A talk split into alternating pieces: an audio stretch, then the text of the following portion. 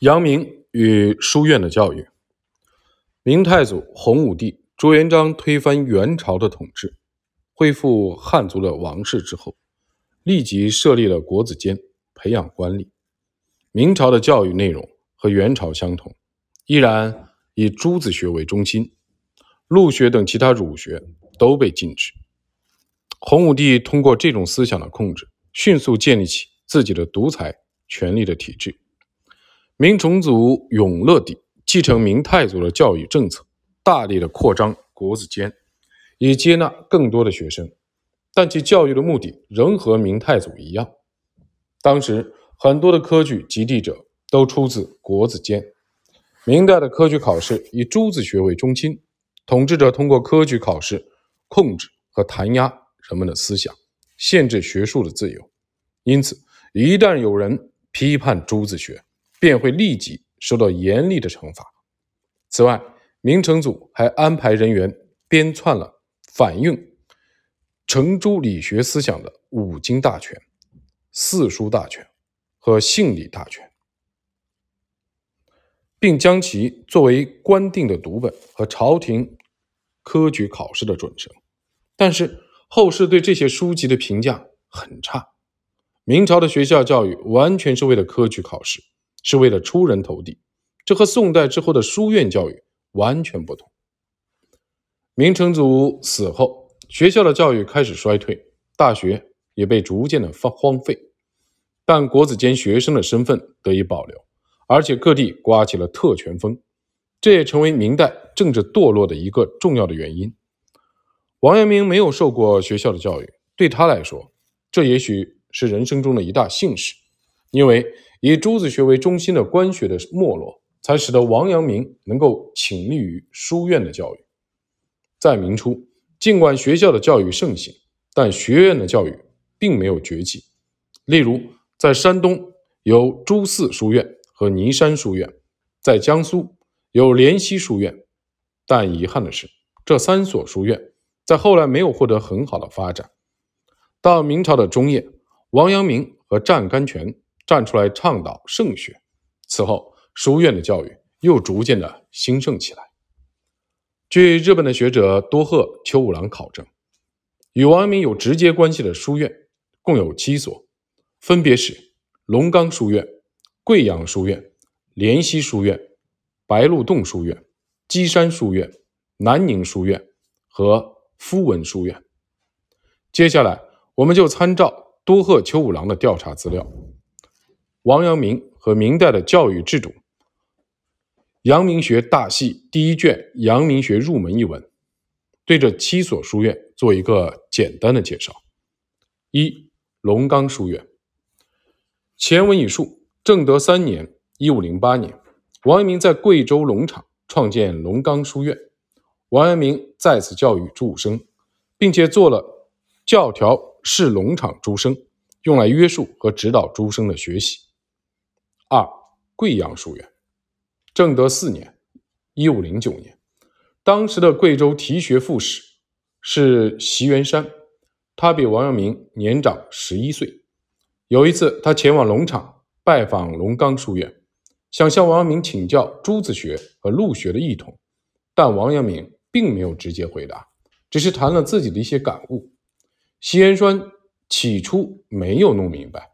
于是王阳明就列举了经书中的句子，向其一一的说明，最终令席元山信服。后来席元山又多次的拜访王阳明，对他的学问佩服不已。当时的贵阳书院已经衰败，于是席元山就和县父毛应奎商量，决定修复贵阳书院，迎请王阳明来做书院的洞主。他还亲自率领贵阳诸生向王阳明行弟子礼。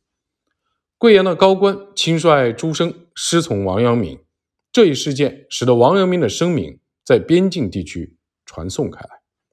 席元山后来升任礼部尚书，王阳明对他非常的敬爱。嘉靖六年（一五二七年），席元山去世，王阳明亲自为他撰写祭文。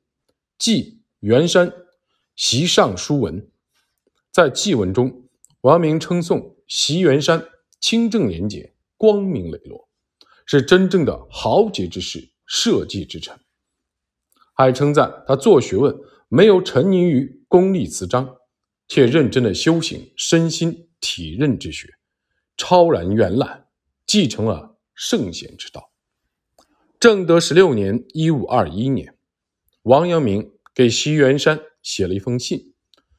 其中提到了席元山曾著有《明渊录》，且曾给王阳明寄过一本，但非常遗憾的是，《明渊录》已经失传。宋末之后，朱子学一统江山，陆学日渐衰退，世人已无心顾及陆学。面对这样的情形，席元山内心非常不满，于是著《明渊录》。所以，此书应该是一本为陆学辩护的书籍，而且。王阳明在信中也称赞陆学道：“象山之学简易直洁，孟子之后第一人。”三莲溪书院，正德五年（一五一零年），王阳明得以赦免，升任庐陵知县。后来又不断得以擢升，历任各职。正德十三年（一五一八年），王阳明再次回到江西，在干期间。王阳明修复了位于赣州的濂溪书院，并在此教授弟子。当时的江西省内各地发生叛乱，王阳明受命回到江西平叛。一有空闲，他就会到濂溪书院讲学。据阳明先生年谱记载，有一天，王阳明取得大捷，特意的设宴款待诸生，在宴席上说：“十五登堂。”没有赏罚，不敢肆，常恐有愧诸君。此与诸君相对久之，上觉前此赏罚犹未也。于是思求其过，以改之，直至登堂行事，与诸君相对，实无少增损，方使心安。此即诸君之助，故不必事事凡口齿也为业。据此，我们可以看出。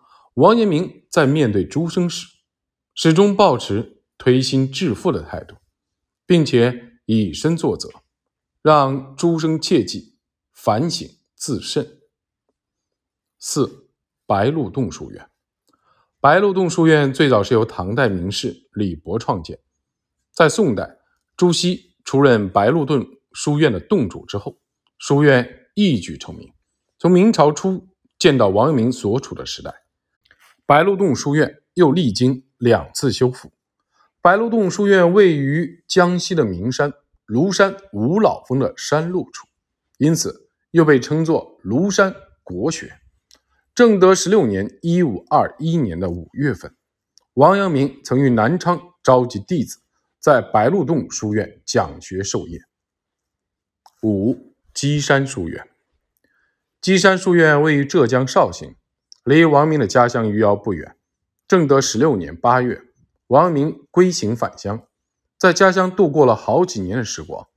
嘉靖三年，王阳明的众多门人弟子汇集于绍兴，就连绍兴府太守南大吉也来拜王阳明为师。南大吉将已经荒废的基山书院修葺一新，迎请王阳明前去讲学，自己也在一旁认真的听讲。山阴县的知县吴莹不仅出资修复了书院，还新建了一所藏书楼、尊经阁。王阳明来到基山书院讲学以后，听者云集。据说前来听讲的人有三百多名，他们围坐在王阳明的身边，认真的听讲。浙江的海宁市董罗石，当时已经是六十八岁的高龄，但依然在嘉靖三年春特意到基山书院。听王阳明的讲学。嘉靖四年，王阳明作《基山书院尊经阁记》，其中写道：“故六经者，五心之济极也。”指出圣人之六经是五心之常道，因此应该向五心之内求六经之实，而不应该去寻求文艺之末。六南宁书院。南宁书院位于广西南宁市。嘉靖七年，王阳明五十七岁，尽管当时的身体已经因结核病而变得衰弱不堪，但他依然拖着病躯前往广西镇压叛乱。王阳明来到广西之后，对当地的教育非常的重视，在思恩、田州和南宁设立学校，还创立了南宁书院和夫文书院。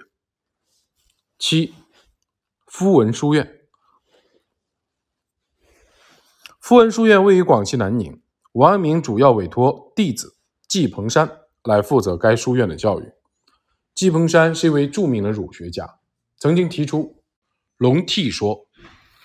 在王阳明去世之后，弟子们继承了他的良知说，但由于对良知说的理解不同，王阳明产生了若干支派，其中有一派主张良知现成，他们崇尚自然，甚至陷入放纵。